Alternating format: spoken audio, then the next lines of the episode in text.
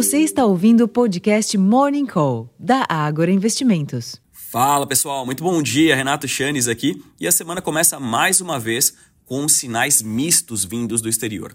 Essa definição ainda é reflexo das preocupações dos investidores com a guerra que ocorre no Oriente Médio. Segundo as notícias mais recentes, se Israel entrar na faixa de Gaza, o Irã alertou que o conflito poderia se expandir para outras partes do Oriente Médio. Lembrando que a região é uma das principais produtoras de petróleo no mundo. Nesse ambiente, no entanto, os principais mercados europeus e os índices futuros de Nova York ainda se sustentam um pouco acima da linha d'água, operando com pequenos ganhos. Para além dos mercados acionários, o dólar recua frente às principais moedas nesta segunda-feira, assim como os contratos futuros do petróleo têm leves perdas, enquanto que os preços futuros do minério de ferro avançaram 2,86% na madrugada em Dalian, cotados equivalente a 117 dólares e 97 cents por tonelada. Essa falta de força, junto com o recuo do petróleo, pode fazer novamente com que as negociações locais não necessariamente sigam a mesma trajetória externa hoje. Entre os direcionadores, a votação do projeto de lei sobre a taxação de fundos de alta renda, que faz parte do, pacote do ministro da Fazenda, Fernando Haddad, para aumentar a arrecadação e dessa forma atingir a meta de zerar o déficit das contas públicas no ano que vem, fica no radar.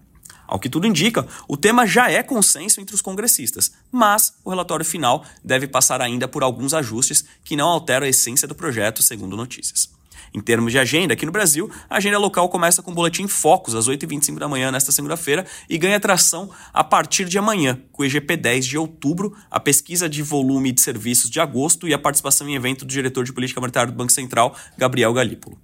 Também amanhã, a Comissão Mista de Orçamento, CMO, vai realizar, vai realizar audiência pública com a presença da ministra do Planejamento, Simone Tebet, sobre o orçamento de 2024. Na quarta-feira são esperados os números de varejo de agosto e na quinta-feira sai o BCBR de agosto.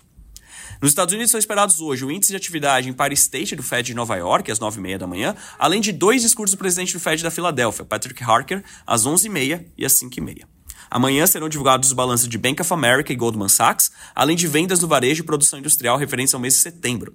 Na quarta-feira, saem vários balanços, como Morgan Stanley, Netflix, Alcoa e Tesla, além do livro bege. Já quinta-feira é dia de balanço da American Airlines e da AT&T. Na Europa, hoje, a presidente do BCE, Christine Lagarde, e o dirigente Fábio Panetta participam do encontro do Eurogrupo às 11h10 11 da manhã. Na quarta-feira serão conhecidos o CPI do Reino Unido e da zona do euro, e na sexta-feira são esperados o PPI da Alemanha e as vendas do varejo do Reino Unido.